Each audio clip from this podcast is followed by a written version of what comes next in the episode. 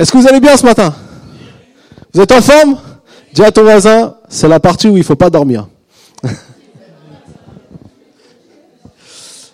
Alors on bénit aussi tous ceux qui sont en vacances. Je vois que il y en a qui ont pris des, des bonnes petites vacances, donc on bénit aussi euh, tous ceux qui sont partis, qui ont pu prendre un temps pour se reposer. Nous on a eu le temps un petit peu cette semaine, quelques jours. Donc on est, on remercie le Seigneur aussi pour ça. Il y en a peut-être qui prennent des vacances, mais qui, qui en profitent aussi ici. C'est, c'est tant mieux. Dieu nous bénit aussi au travers de ça.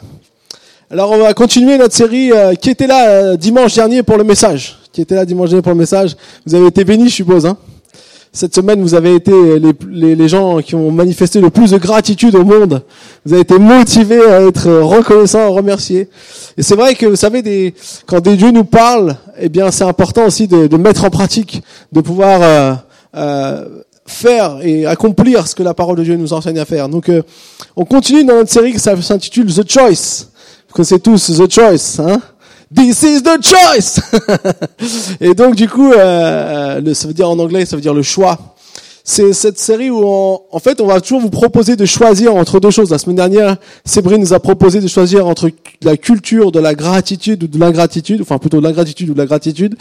Et, euh, et cette semaine, j'aimerais amener un nouveau message euh, qui s'intitule Veux-tu être consommateur ou investisseur?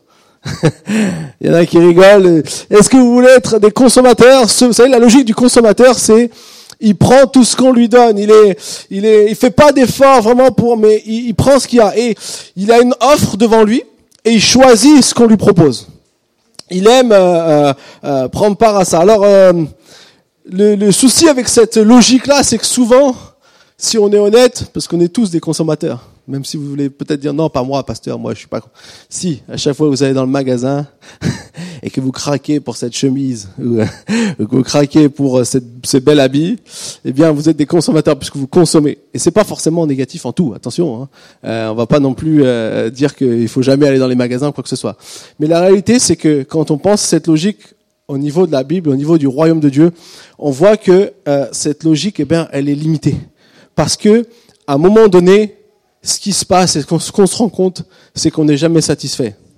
Je sais pas si vous vous souvenez, Sébrine, lorsqu'elle a dit la semaine dernière, parfois elle ouvre son placard, elle a la penderie qui fait comme ça, parce que tellement il y a un truc, elle dit, ah, j'ai rien à me mettre. Je dois confesser humblement que ça m'arrive de le dire.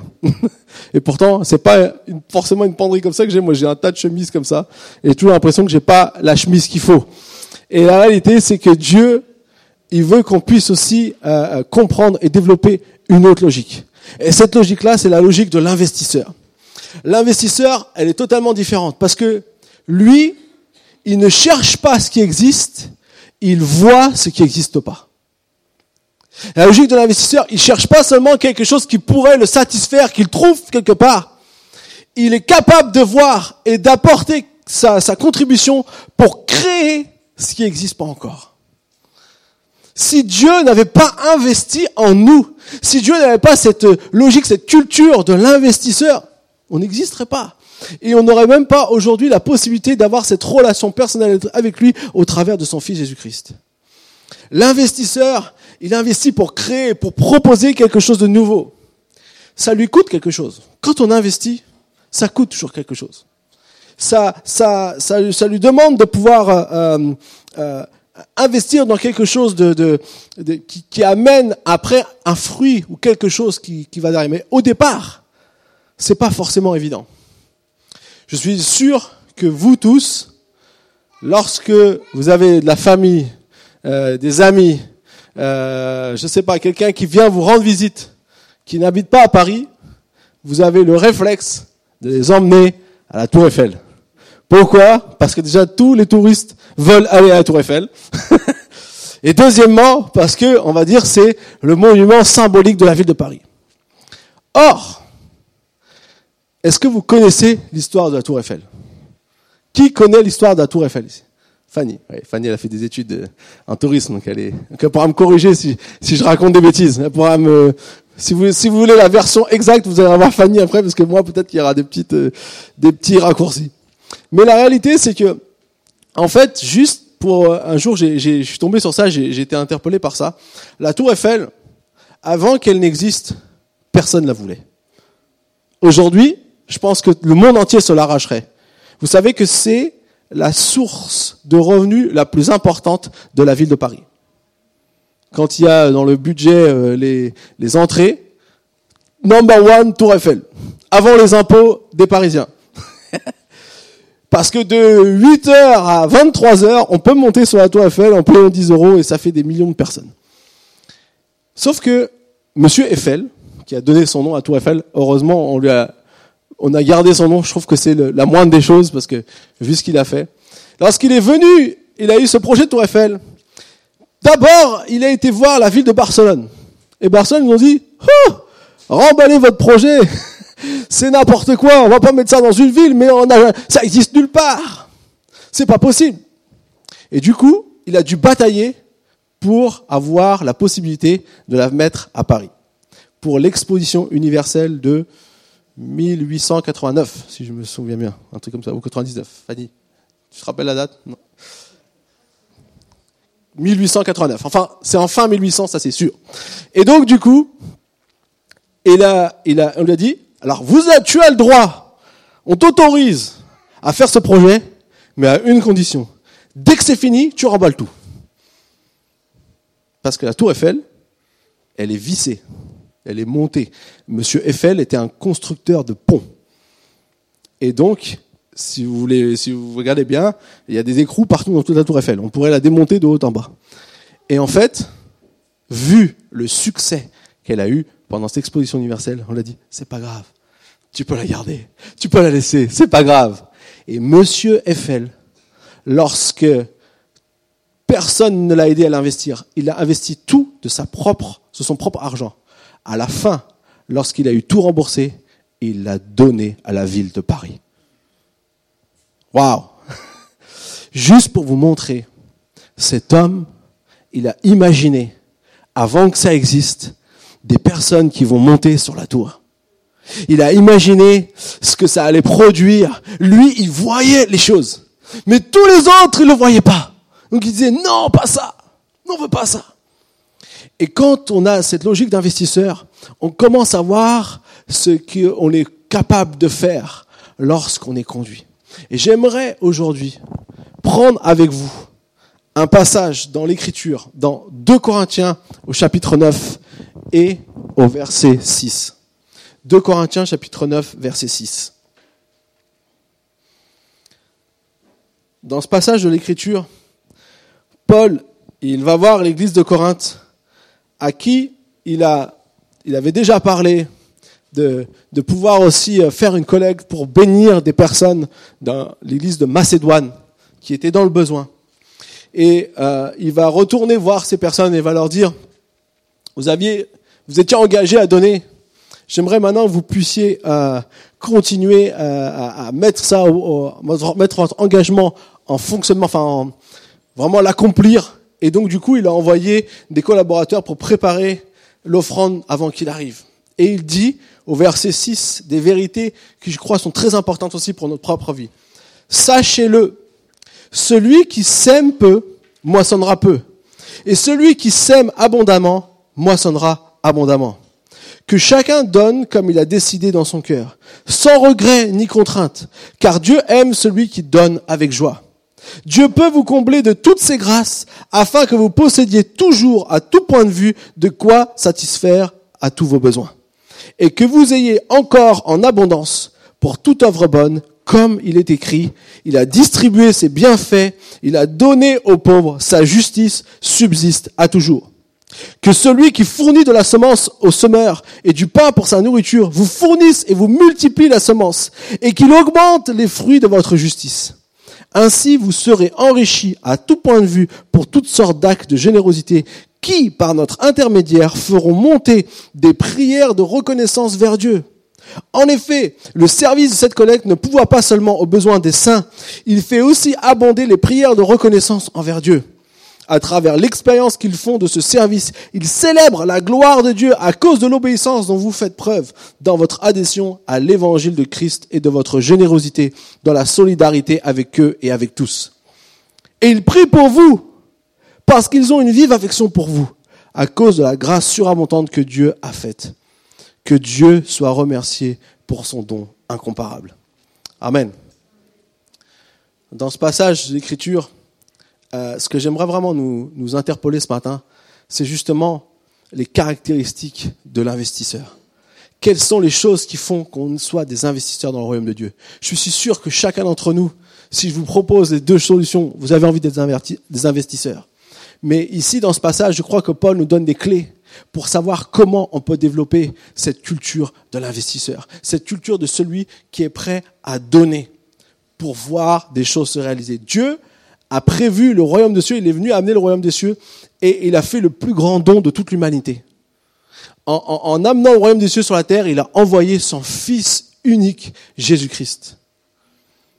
C'était, entre guillemets, ce qu'il avait demandé en son temps à Abraham, quand il a demandé d'offrir d'Isaac, et qu'il a arrêté, mais que lui a fait pour nous. Pour que nous puissions recevoir, être au bénéfice de ce qu'il veut pour nous. Et vous savez, dans la vie chrétienne, il y a plein de différentes euh, sphères, mais il y en a une qui est très importante, c'est celle de la générosité, parce qu'elle est directement ce qu'est le cœur de Dieu. Si tu veux suivre Dieu, si tu veux avoir le même cœur que Dieu, on doit développer la générosité. Ici, ce que j'aime bien, et c'est pour commencer, ce que j'aimerais vraiment euh, prendre comme verset, le verset 6, il dit, sachez, celui qui sème peu moissonnera peu, et celui qui sème abondamment moissonnera abondamment. J'aimerais vous dire ici, c'est pas une question d'argent. C'est pas une question d'argent. Pourquoi? Parce que c'est pas, vous savez, des fois on dit ah, si j'investis ça, je vais avoir euh, tel bénéfice, et on calcule par rapport au bénéfice et par rapport à l'investissement. Ici, dans ce passage, je crois que le cœur de, Dieu, lorsque Paul dit ça, il dit pas aux Corinthiens euh, euh, donnez beaucoup d'argent parce que si vous donnez pas beaucoup d'argent, ça pour pour la collecte ça ira pas. Il dit ceux qui ont le cœur prêt à donner. Vous savez, on peut semer beaucoup avec pas beaucoup d'argent. Ça, ça, ça, c'est la, vraie semence. Jésus, il a pris cet exemple avec cette pauvre veuve qui avait mis des petits centimes de rien du tout dans le tronc, alors que des gens donnaient des, des, kilos d'argent, ils donnaient ramener des, beaucoup d'argent, il dirait, cette veuve-là, elle a mis plus que tous les autres. Pourquoi? Parce qu'elle a investi. Elle a donné, la Bible dit, de son nécessaire. Elle a investi, elle a cru en donnant tronc que Dieu va pourvoir pour elle, que Dieu a, a quelque chose pour elle. Puis surtout, que son argent va faire différence pour quelqu'un. Elle a une culture de la générosité. Cette, cette veuve, on en parle encore aujourd'hui parce qu'elle a, elle a commencé, j'ai envie de dire, la culture vraiment de la générosité, de ce que ça veut dire d'être généreux, de ce que ça veut dire de croire et d'investir. Et ici, je crois que c'est vraiment pas du tout une question d'argent, mais c'est une question de cœur. D'ailleurs, c'est la base. L'investisseur, il doit avoir un cœur prêt à investir. Parce que si on n'est pas disposé à investir, on aura toujours des craintes, on aura toujours des blocages, on aura toujours des choses. Ça se passe pas seulement là-haut, ça se passe avant tout là-haut. Ici, pardon. Ce que j'ai remarqué, je sais pas si vous avez déjà remarqué, si vous regardez des entrepreneurs, les entrepreneurs, ils sont des, personnes qui, qui parfois prennent des risques. Et j'ai envie de dire, souvent on dit qu'on est entrepreneur de génération en génération. Vous savez, vous savez, euh, les, les, les, les entreprises s'appellent père et fils. et en fait, c'est vrai que je crois qu'il y a quelque chose qui est, entre guillemets, dans nos gènes. D'être prêt à investir, d'être prêt à donner. Parce que c'est avant tout quelque chose qui se passe en nous. C'est pas seulement quelque chose qui, qu'on peut comprendre ici ou qu'on peut réfléchir ici. C'est quelque chose. Un vrai investisseur, vous savez quoi? Il prendra toujours, il devra toujours prendre des risques. Parce que ce qui marche, c'est là où il y a du risque. Là où il n'y a pas de risque, tout le monde sait le faire. Comme Monsieur Eiffel. Il a risqué. Il a investi. Ça lui a coûté. Il a dû travailler. Il n'a eu aucun, aucune subvention. Mais aujourd'hui, sa famille, s'il n'avait pas donné à la ville de Paris, sa famille, imaginez comment, comment elle serait riche. Mais en plus, lui, il avait le don de la générosité jusqu'au bout parce qu'il a donné la Tour Eiffel à la ville de Paris. Et merci Seigneur, entre guillemets aussi, pour des, des personnes qui avaient ce type de cœur et qui pensaient pas seulement qu'à eux. Et donc, il nous dit que chacun donne comme il a décidé dans son cœur, sans regret ni contrainte, car Dieu aime celui qui donne avec joie. Ce qui est important de comprendre, c'est que ça se passe dans le cœur. La clé pour moi, si je veux devenir investisseur, je dois avoir un cœur prêt à donner. Et je vais vous, faire une confession. personne n'est généreux de nature. Ah, moi je suis quelqu'un de généreux. Oui, peut-être, mais à un certain point. À un moment donné, être généreux, je veux même vous dire quelque chose, même quand on est devenu généreux, ça se travaille constamment. Ça demande toujours de l'exercice. Ça demande toujours de faire des efforts. Moi, j'ai grandi dans une famille généreuse et je pense que quand on a grandi dans une famille généreuse, on est plus facilement à pouvoir être généreux que quand on a grandi dans une famille où c'était où c'était pas vraiment la générosité, où c'est pas vraiment ça qui a, qui a primé. On a plus de crainte. Mais la réalité que je me suis rendu compte, c'est pas parce que j'ai grandi dans une famille généreuse que je suis automatiquement généreux déjà. Et deuxièmement, on va dire j'ai une, une vision de, de voir ce qui est possible. Mais deuxièmement, je me rends compte que j'ai toujours besoin de me poser la question est-ce que je veux être généreux ou pas? Parce que ça se passe dans le cœur. Et que dans le cœur, il y a toujours cette bataille. Et j'ai envie de dire même que on a besoin que Dieu parfois nous donne un nouveau cœur. Et on va voir ça. Dans Matthieu 6, 21, il nous dit, là où est ton trésor, là aussi sera ton cœur. Pourquoi? Parce que lorsque je donne de ce que j'ai vraiment, en fait, j'y mets mon cœur, j'y mets mes tripes. Je, jamais vous allez donner un endroit, vous allez faire, un, je sais pas, un don à une association, si vous croyez pas dans ce que cette association fait, si vous, si, si vous n'avez pas votre cœur de dire, waouh, c'est génial, ils bénissent des orphelins, euh, je sais pas, au Népal. Vous allez dire, c'est génial, des, des, des, petits enfants, moi j'ai envie que des enfants puissent aussi euh, avoir quelque chose euh, euh, de bien pour eux, donc je vais donner aussi à cette association. Vous dites pas, oh, je sais même pas qui je donne, mais tiens, j'ai envie. J'ai tellement envie de donner que je donne. C'est rare qu'on fasse ça. Pourquoi? Parce qu'on y met son cœur. Parce que là où est notre trésor, là est aussi notre cœur. Et donc, ici, on voit que l'important aussi, c'est comment on répond aux opportunités que Dieu nous donne d'investir.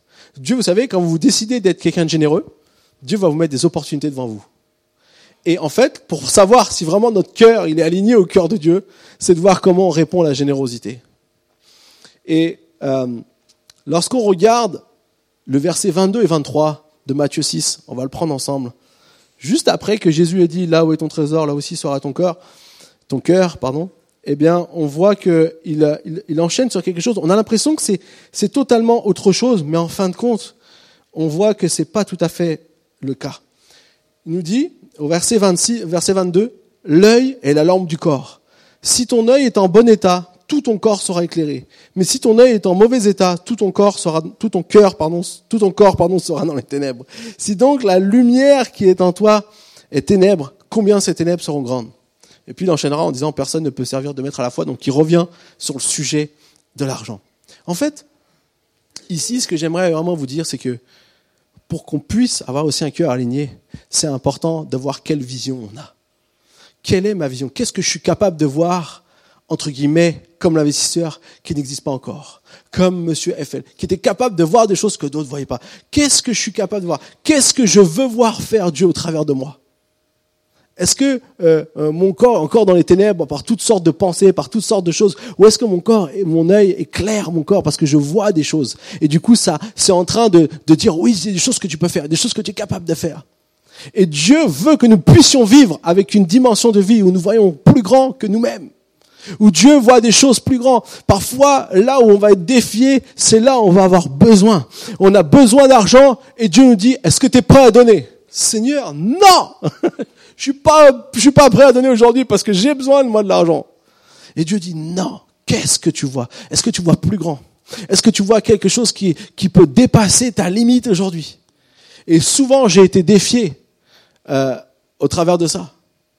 Euh, j'ai vraiment euh, euh, vu comment Dieu souvent a agi avec moi au moment où j'étais, j'avais besoin d'argent. J'ai décidé de donner plus. J'ai décidé de m'engager plus avec Dieu. Et à chaque fois que c'est ça, je peux vous garantir, vous y perdez jamais au change avec le Seigneur. Mais c'est une affaire de cœur. C'est pas une affaire de ah ah oui j'ai besoin donc je vais donner parce que Dieu va me donner plus après. Non, c'est jamais comme ça qu'on raisonne. On raisonne, on dit Seigneur c'est vrai. C'est vrai que moi j'ai besoin là, mais Seigneur je te fais confiance. Je te fais confiance parce que je veux être un investisseur dans le royaume de Dieu. Je veux investir pour des choses qui n'existent pas encore dans le royaume des cieux. Parce que je vois que tu vas faire de grandes choses. Et lorsqu'on est prêt à mettre son trésor, eh bien alors on voit les fruits aussi de notre investissement. Si nous sommes chrétiens, notre nature est d'être avoir un cœur généreux. C'est pas seulement quelque chose de, de passager. D'ailleurs, il y a un, passage dans l'Ancien Testament que j'aimerais lire avec vous aussi ce matin, par rapport toujours à ce, à ce domaine du cœur, qui est dans Ésaïe 32. Et c'est vrai que j'ai été interpellé par, par ce passage. Ésaïe 32, verset 6. Il nous est dit, en effet, le fou parle avec folie et son cœur s'applique au mal pour commettre des sacrilèges et dire des sottises contre l'Éternel. Il laisse ainsi celui qui a faim l'estomac vide et écarte la boisson de celui qui a soif. Les armes de l'hypocrite sont perverses, ils forment des projets coupables pour perdre les plus humbles par des paroles mensongères. Mais quand le pauvre est dans son droit, même quand le pauvre est dans son droit, pardon. En revanche, celui qui est noble forme des nobles projets et persévère dans ses nobles intentions. C'est intéressant parce que il y a plein de traductions sur ce, terme noble. Et moi, j'ai été regarder l'origine du mot en hébreu. Et en fait, on se rend compte que ça ne veut pas seulement dire noble, comme nous on pourrait penser des nobles, des gens de haute société. C'est ou, seulement quelque chose qui a de la valeur. C'est noble, ça veut dire qui a envie de donner, euh, qui est prêt à donner et qui est généreux, on pourrait dire. La meilleure traduction, en fait, j'ai envie de dire celui qui est généreux, on pourrait dire. Euh, en revanche, celui qui est généreux forme des projets généreux et persévère dans ses intentions généreuses. Et en fait, ici, euh, le, le, le, la dimension que Dieu veut nous avoir, c'est que être prêt à donner, lorsqu'on a un cœur prêt à donner, c'est pas seulement quelque chose, un sentiment du moment. C'est quelque chose qui se concrétise par une action. C'est comme s'il dit, pour être vraiment généreux, on forme des projets généreux, c'est la première chose. Ensuite, on, on, si on est noble, si on est généreux, on forme des projets généreux et on persévère dans nos intentions. Et souvent, c'est là le plus dur. Parce que le cœur généreux, c'est un cœur qui, forme quelque chose de généreux, mais après qui a besoin de continuer, qui a besoin d'être en action par rapport à ça. J'aimerais vous lire, enfin vous raconter une petite histoire euh, qui s'est passée au Costa Rica. C'est un jeune en fait euh, qui euh, faisait ses études au Costa Rica. Et vous savez, euh, les jeunes au Costa Rica sont, sont pas hyper riches. Et lui, il travaillait dans une dans une ferme qui est en train de récolter des arachides. Et, du coup, il était là et il a il a entendu parler justement d'être généreux. Sauf que lui, il a, il a rien. Il travaille déjà pour ses études. Il a pas beaucoup. Il a pas beaucoup de. Il pas d'argent. Il a rien. Et, et du coup, il demande à son patron s'il pourrait lui laisser euh, quelques arachides en plus pour qu'il puisse après aller les donner à, son école. Et donc, euh, il, il, a, il, a, il, a, pris, ça. Donc, il a, son patron lui a laissé en fait quelques arachides à chaque fois. Et donc, euh, lorsqu'il lui a demandé, il a, il a, a commencé à, à, donner ses arachides et il a pu offrir quelques arachides à ses camarades de classe. Et il a offert ça à ses camarades de classe. Et puis, euh, euh le Seigneur a béni ce jeune homme au cœur généreux et en peu de temps, il a pu offrir aussi de l'argent à ses camarades parce que, en fait, il a toujours commencé à travailler, puis ça, son travail s'est développé et il a eu plus d'argent. Et donc, il a commencé ensuite à offrir de, l'argent à ses camarades de classe pour que eux aussi puissent payer leurs études. Et à la fin du semestre, il s'est aussi mis à acheter des, des crayons et d'autres fournitures scolaires aux étudiants les plus pauvres. Et à la fin de l'année, le Seigneur l'avait tellement béni qu'il a pu payer les frais de scolarité d'un autre étudiant. Et à la fin de ses études, il a payé les frais de dix étudiants en plus des siens. Quelques années plus tard, il a acheté la ferme d'Arachide où il avait travaillé pendant ses études et il a payé les frais d'une quantité d'étudiants qui, sans lui, n'auraient pas eu les moyens d'aller à l'école publique. En plus, c'était à l'école publique. tout a commencé parce qu'il a entendu un message. Il n'avait pas grand-chose, mais il a donné. Le cœur fait la différence. Celui qui sème abondamment moissonnera abondamment. Ça ne veut pas dire qu'il y a beaucoup d'argent, mais qui sème aux opportunités que Dieu lui donne. Et ce jeune homme, il a jamais arrêté. Il a été toujours, il a persévéré dans ses attentions. Et j'aimerais vraiment nous encourager ce matin avec ça. Alors maintenant, on va continuer toujours dans cette logique d'investisseur. On a vu l'important c'est le cœur. La deuxième chose, c'est l'investisseur, il doit avoir confiance dans ce, qui, en ce quoi il investit. On n'investit jamais si on n'a pas confiance. D'accord hein, Si vous, euh, on vous dit, euh, est-ce que tu peux investir dans cette entreprise On va dire, donne-moi ces derniers résultats de ces dernières années, je vais voir si je vais investir. Si demain vous avez un million d'euros et qu'on vous propose d'investir dans une entreprise, vous n'allez pas choisir des entreprises qui sont en train de se casser la figure en disant les pauvres, faut les aider quand même. Non, on va pas être comme ça. On va dire non, non, on veut avoir confiance dans ce qu'on investit.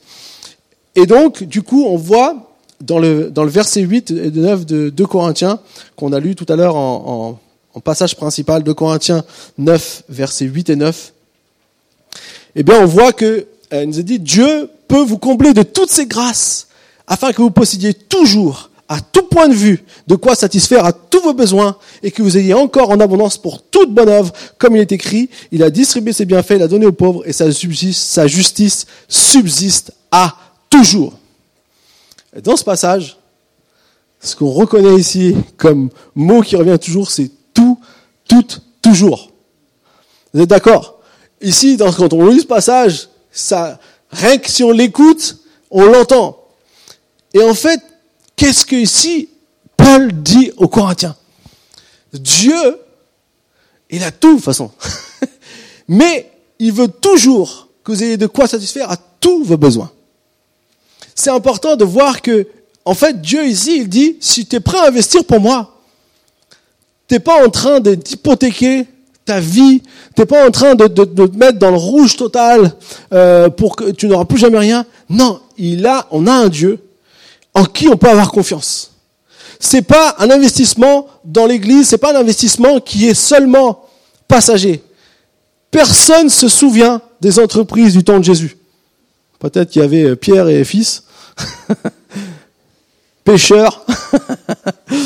il y avait peut-être, je sais pas, euh, toutes sortes d'entreprises. Par contre, il y a une organisation qui existe encore aujourd'hui, qui a 2000 ans d'existence et qui n'est pas prête de s'arrêter.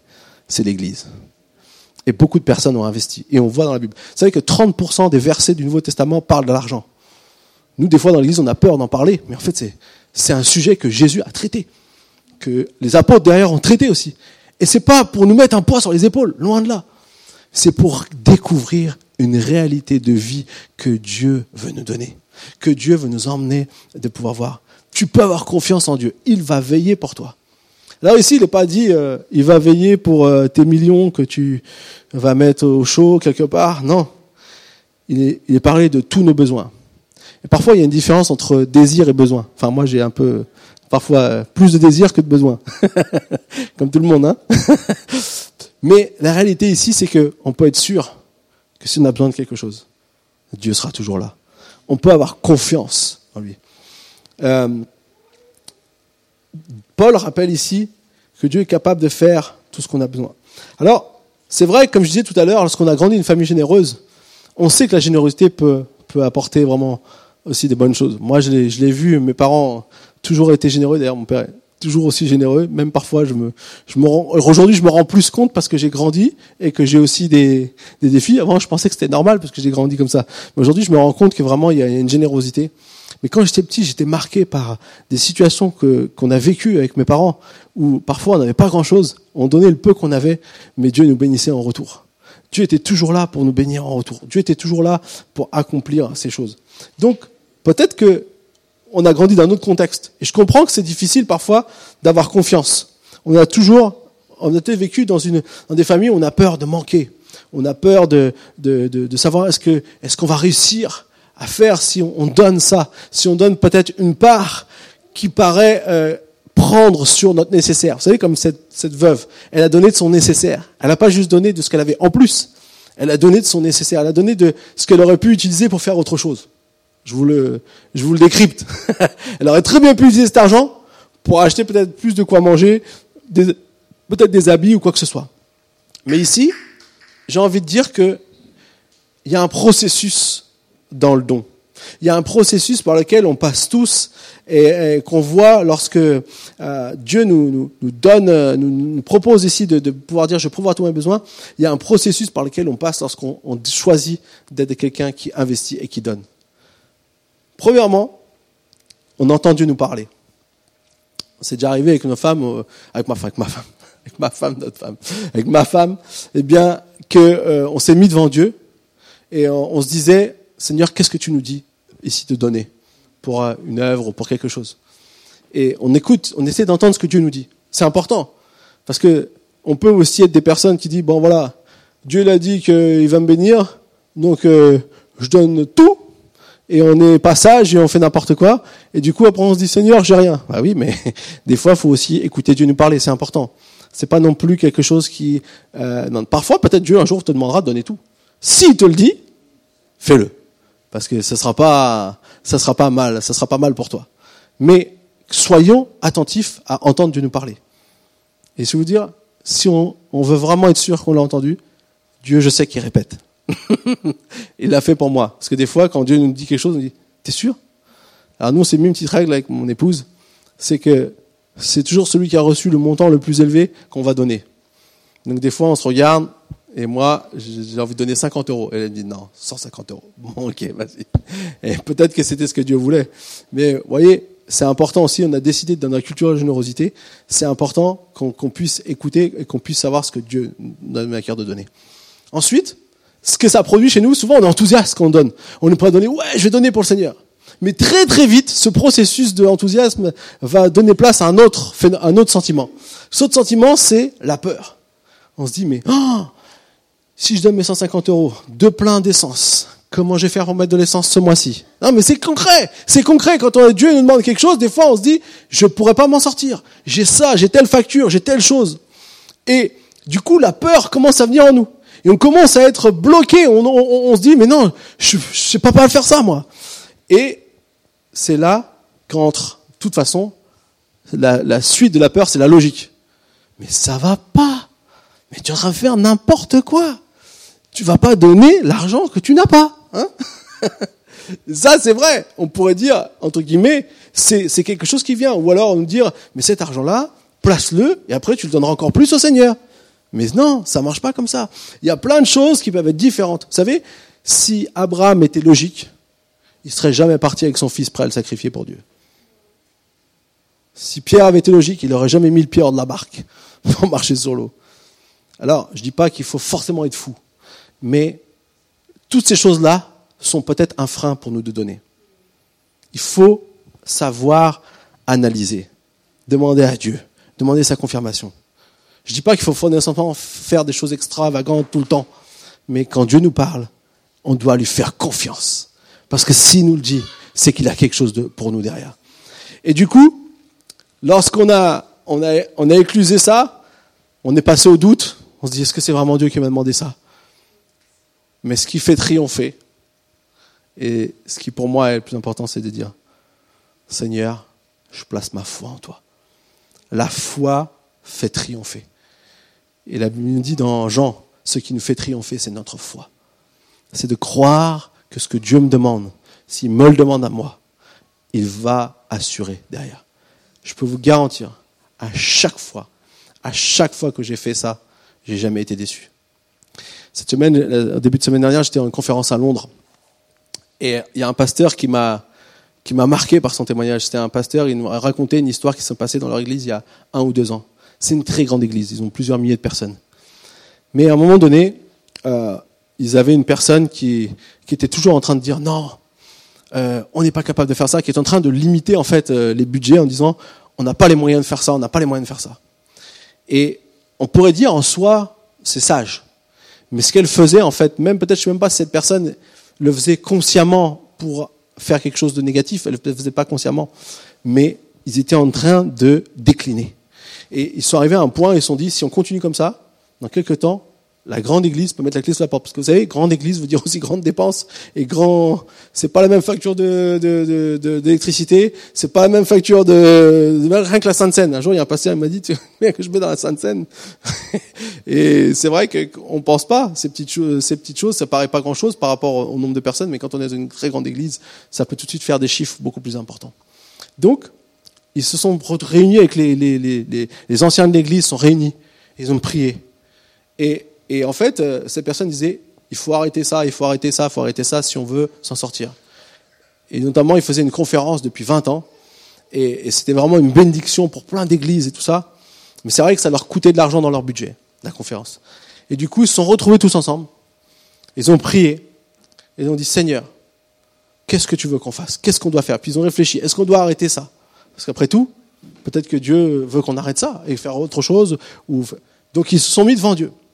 Et là, ils ont senti, non, cette conférence, c'est le cœur de ce qu'on fait. C'est quelque chose qui, amène du bien autour de nous. Alors peut-être qu'on a investi dedans, peut-être que ça nous coûte, mais on croit que c'est une bénédiction pour beaucoup de gens.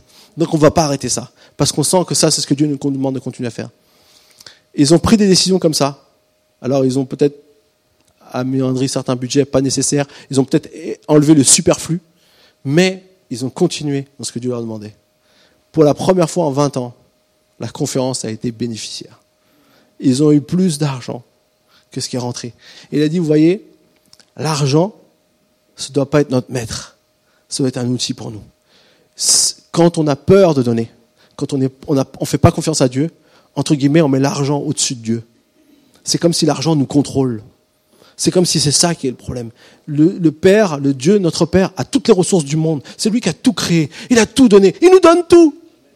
Quand il nous dit soyez fidèles en mes offrandes, c'est juste parce qu'il veut qu'on puisse euh, apprendre aussi à redonner la part qui lui revient. Mais c'est, en gros, il nous donne tout. Dieu peut te donner une promotion demain. Et ça peut tout changer. Il ne faut pas voir l'argent comme le problème. Il faut que nous soyons au-dessus de ça. Il faut que nous ayons la conviction de ce qu'on fait, c'est juste. Parfois, Dieu nous demande d'arrêter des choses. Je ne dis pas que c'est toujours dans, un sens. Dieu peut demander d'arrêter des choses, mais il a un but pour ça. Mais lorsqu'on met ça entre les mains de Dieu et qu'on demande à Dieu de continuer à investir, il nous bénit. Il pourvoit à nos besoins. Il veille sur chacun d'entre nous. Il veut, il veut que tu puisses avoir tout, toujours. Amen. Donc je vous encourage vraiment. Et j'aimerais terminer avec un, troisième point, c'est ce qu'on a un peu dans les versets 10 à 15. Il nous est dit, celui qui fournit la semence au semeur et donne son pain pour sa nourriture, euh, va multiplier ces choses. Il dit que celui qui fournit la semence au semeur et la pain pour sa nourriture vous fournisse et vous multiplie la semence et qu'il augmente les fruits de votre justice. En fait, ce que j'ai réalisé au travers de ce verset, c'est que Dieu fournit la semence au semeur. Il ne fournit pas la semence au moissonneur. Il fournit la semence au semeur, à celui qui est prêt à investir, à celui qui est prêt à semer. Est-ce que vous savez, la semence, quand on sème, si on prend par exemple l'exemple du blé, eh bien, la semence avec laquelle on va, on va moudre pour faire la farine, c'est exactement ce qu'on peut remettre dans la terre pour que ça reproduise du fruit. En fait, ici, il y a, c'est comme s'il y y, a, toujours un choix. Y est-ce que je garde et que je fais fructifier cette récolte pour moi, ou est-ce que j'investis encore? En gros, quand Dieu nous donne, il nous fournit de la semence au semeur, eh bien, il nous donne la possibilité de pouvoir dire, voilà, je vais de nouveau semer pour investir pour lui. Et c'est comme ça que ça se multiplie. Si tous les paysans qui ont euh, leur récolte euh, ne réinvestissaient pas, ça, il n'y aurait pas de nouveau une, production. Il n'y aura pas de nouveau, à nouveau une récolte. S'ils consommaient tout, bah, ils n'auraient peut-être plus de semences. S'ils décidaient de ne plus acheter de semences pour semer à nouveau, il n'y aurait plus rien. Donc on voit ici cette notion. Mais ce qui est intéressant ici, c'est que Dieu dit, celui qui fournit la semence au semeur et du pain pour sa nourriture.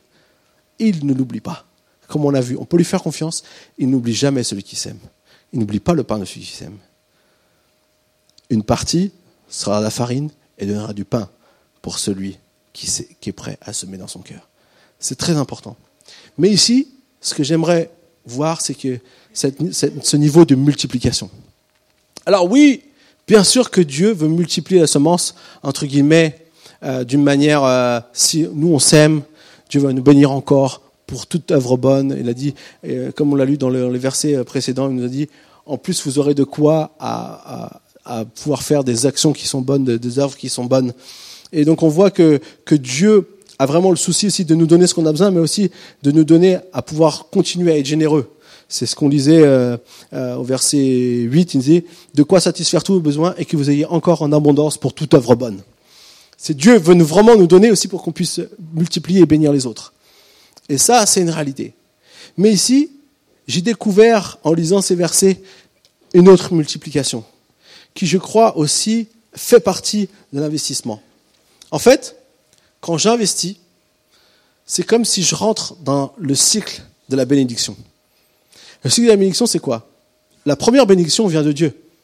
La Bible nous dit, il a donné son Fils, afin que quiconque croit ne périsse pas, mais qu'il ait la vie éternelle. Il a donné son Fils. Le Père a donné son Fils. Jésus ensuite nous a renvoyé le Saint-Esprit. Il y a une forme, en fait, de, un cycle qui commence au travers du don. Puis à moi qui est bénéficiaire de tout ça. Et ensuite, moi maintenant, je choisis ce que je veux faire avec ce que j'ai reçu. Est-ce que je veux être super content juste pour moi, être heureux, waouh, j'ai rencontré Dieu, c'est génial, c'est la meilleure, c'est le, le, plus beau jour de ma vie. C'est la meilleure chose qui me soit arrivée sur cette terre. C'est de pouvoir être réconcilié avec le Père, de pouvoir vivre cette vie de chrétien, d'être heureux, de savoir que je ne serai pas un jour euh, perdu, mais que j'ai une espérance qui dépasse cette vie, qui va plus loin, qui va pour la vie éternelle, l'éternité entière avec Dieu. Il y a un projet sur ma vie, j'ai une destinée pour ma vie. Ça, c'est ce que, c'est ce que nous recevons lorsque nous recevons Jésus dans notre cœur. La Bible dit, les choses anciennes sont passées, toutes choses sont nouvelles, il y a quelque chose, il y a une nouvelle destinée qui s'ouvre pour nous. Et puis, ensuite, j'ai envie de dire, il y a le cycle de la bénédiction, et c'est ce que Jésus va, va, va donner à tous ses disciples quand il va les envoyer, dit, allez, faites une nation des disciples, baptisez le nom du Père, du Fils et du Saint-Esprit. Il y a cette dimension que nous sommes appelés à redonner. Nous sommes appelés aussi à, à recevoir ce don pour pouvoir donner à nouveau. Et il s'exprime aussi au travers de la générosité. C'est un des moyens aussi que Dieu nous emmène à être dans ce cycle de bénédiction. Qu'est-ce qui se passe? Et ici, Paul le dira.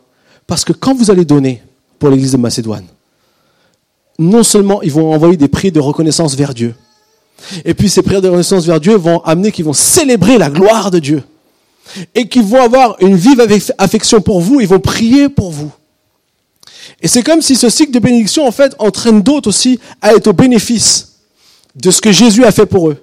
De découvrir ce que Jésus a fait pour eux. Entre guillemets, Paul ici est en train de dire ça. On est en train, lorsqu'on bénit une œuvre, lorsqu'on bénit euh, des missions, lorsqu'on bénit des personnes peut-être qui ne connaissent pas encore Dieu, lorsqu'on est prêt à investir dans l'Église pour que l'Église continue à grandir et continue à, toucher des gens autour de nous, on est entouré de personnes qui, pour beaucoup, ne connaissent pas Dieu. Lorsqu'on est prêt à semer dans ce que Jésus a voulu faire, lorsqu'on est prêt à investir, en, quelque sorte, on va amener aussi des prières de reconnaissance. Lorsque quelqu'un rentre dans ce lieu et trouve Jésus-Christ et reçoit Jésus-Christ dans sa vie, va dire merci Seigneur pour cette église. Merci Seigneur parce que tu existes, parce que tu as été manifesté concrètement en, en chair et en os avec des hommes et des femmes. Et alors ce cycle de bénédiction continue à se propager. Et cette personne, qu'est-ce qu'elle va faire Lorsqu'elle va avoir reçu ce même don, elle aussi, elle est appelée à redonner. Et donc, on entre dans un cycle de multiplication qui nous dépasse. Savez-vous peut-être que depuis tellement d'années, ici dans cette église, des personnes ont rencontré Jésus-Christ, certains sont partis même peut-être dans d'autres pays du monde, qui à leur tour ont, pu bénir d'autres personnes, qui ont pu à leur tour aussi faire que se multiplie. Et vous savez, c'est la force et l'élan de l'église depuis 2000 ans. Pourquoi elle existe encore aujourd'hui? Parce qu'elle a cette dimension de générosité qui se propage de vie en vie. Et ça, c'est la multiplication. Ça, c'est la multiplication que Dieu, que nous puissions, que cette semence se multiplie et que vous puissiez augmenter vos fruits de justice. C'est ce que dit ici Paul. J'aimerais vous dire ce matin que nous puissions comprendre l'importance d'être des investisseurs. Moi, je vois une église ici, parmi nous, qui peut-être ne se manifeste pas encore concrètement, mais que Dieu veut faire. Moi, je vois une église qui impacte tellement notre ville que les gens disent merci pour que vous existez. Moi, je vois une église qui est radieuse, qui est des personnes heureuses, enthousiastes, parce que tous les jours, ils font le, ils font l'expérience de Jésus-Christ aussi au travers de leur générosité, au travers de toutes sortes de choses qui fait qu'on devient une église attractive, attractive. Une église qui, qui permet de pouvoir euh, investir même dans des personnes aujourd'hui peut-être qui, qui veulent pas entendre parler de Dieu, qui, qui croient pas en Dieu, qui ont, qui ont pas encore un cœur pour Dieu, mais que nous on croit que Dieu est capable de faire quelque chose dans leur vie. Et du coup, on se met en marche, on y va les uns avec les autres. Pas besoin d'avoir des millions c'est pas grave, c'est pas le problème. Ce qui compte, c'est des hommes, des femmes qui sont prêts à dire, moi j'investis, moi je donne. Parce que je suis pas un consommateur, je suis un investisseur. Je crée ce qui n'existe pas encore. vous savez, la Bible dit que nous on fait notre part. Mais celui, on sème, mais celui qui fait croître, c'est Dieu. Il n'y a que Dieu qui fait croître. Mais nous, il faut qu'on sème. Il faut qu'on soit dans notre job de semer. Et si on fait ça, Dieu va vous bénir. Et j'aimerais dire même aux jeunes, commencez maintenant. Ne dites pas, j'ai pas d'argent. Même si tu as très peu. Le peu que tu as. Même si c'est ton argent de poche. Même si c'est l'argent que tu as gagné avec euh, du babysitting. même si c'est quoi que ce soit. Investis pour Dieu. Investis parce que c'est une source de bénédiction. Rappelez-vous, ce jeune étudiant, quelques arachides. Avec quelques arachides, parce qu'il avait le cœur, Dieu l'a utilisé pour faire de grandes choses. Amen. On va prier tous ensemble.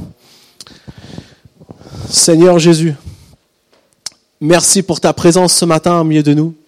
Merci pour ton Saint-Esprit, Seigneur, qui nous parle, qui heurte notre cœur, qui touche nos vies. Seigneur, je veux continuer encore à être un investisseur dans ton royaume. Je veux continuer encore à, Seigneur, investir les choses que tu mets dans mon cœur. Seigneur, je veux avoir un cœur généreux, un cœur plein de grâce, plein de bonté, comme tu l'as eu pour moi. Je veux me souvenir de ce que tu as fait pour moi, Seigneur. Je veux euh, euh, non seulement être heureux de ce que tu as fait pour moi, mais je veux reproduire à mon tour cette générosité pour les autres, parce que je sais que tu vas toucher leur cœur aussi, parce que je sais que tu vas tu vas entrer aussi en eux. Merci pour ces, ces prières de reconnaissance, Seigneur, que nous pourrons entendre aussi lorsque nous aurons notre conférence expansion, de tous ces de tous ces jeunes peut-être qui qui aujourd'hui ces enfants qui reçoivent une scolarité au Sénégal et qui un jour pourront peut-être euh, imaginer une vie et qui pourront être investis dans une église et qui pourront dire, oui, moi aussi je sème pour le royaume de Dieu. Parce que nous avons aujourd'hui décidé de donner un peu. Seigneur, merci parce que Seigneur, tu, tu nous donnes cette force de ne pas vivre dans la crainte, de ne pas vivre sous le poids des mensonges de l'ennemi, mais que nous puissions continuer à donner avec notre cœur, avec joie, de pouvoir continuer à investir. Et Seigneur, nous voyons, Seigneur, des choses qui n'existent pas encore aujourd'hui, mais nous voyons ces choses, Seigneur. Et nous voulons être de ceux qui ont cette vision renouvelée de ce que tu veux faire parmi nous, Seigneur. Donne-nous de pouvoir être persévérants. Donne-nous de pouvoir voir la multiplication, Seigneur, au travers de, de, de, ton Église, la multiplication au travers de, ce que tu vas continuer à faire aussi dans ce que nous investissons pour notre ville, pour nos quartiers, euh, pour nos jeunes, pour, euh, pour tous ceux qui sont autour de nous, Seigneur. Donne-nous de ne pas rester limités. Merci pour, euh, pour tous ces sans-abri aussi qu'on veut continuer, Seigneur, à donner de la nourriture, Seigneur. Merci pour toutes ces choses que tu veux qu'on puisse continuer à faire. Et merci parce que ta grâce est sur nous aujourd'hui, Seigneur. Et merci, on est reconnaissant, on, a la gratitude de tout ce que tu as fait pour nous, Seigneur, mais on veut aussi maintenant se mettre en action et être des investisseurs. Merci, Seigneur, mon Dieu. Amen. Amen. Merci à tous euh, pour aujourd'hui. Soyez vraiment bénis. Et euh, je vous dis à très bientôt donc pour euh, dimanche prochain, un nouveau culte. Et puis surtout, samedi, inscrivez-vous sur tous les couples. Merci de s'inscrire si vous désirez participer auprès de Yves qui va pouvoir prendre vos inscriptions pour qu'on puisse donner le nombre exact de personnes. Que Dieu vous bénisse. À bientôt.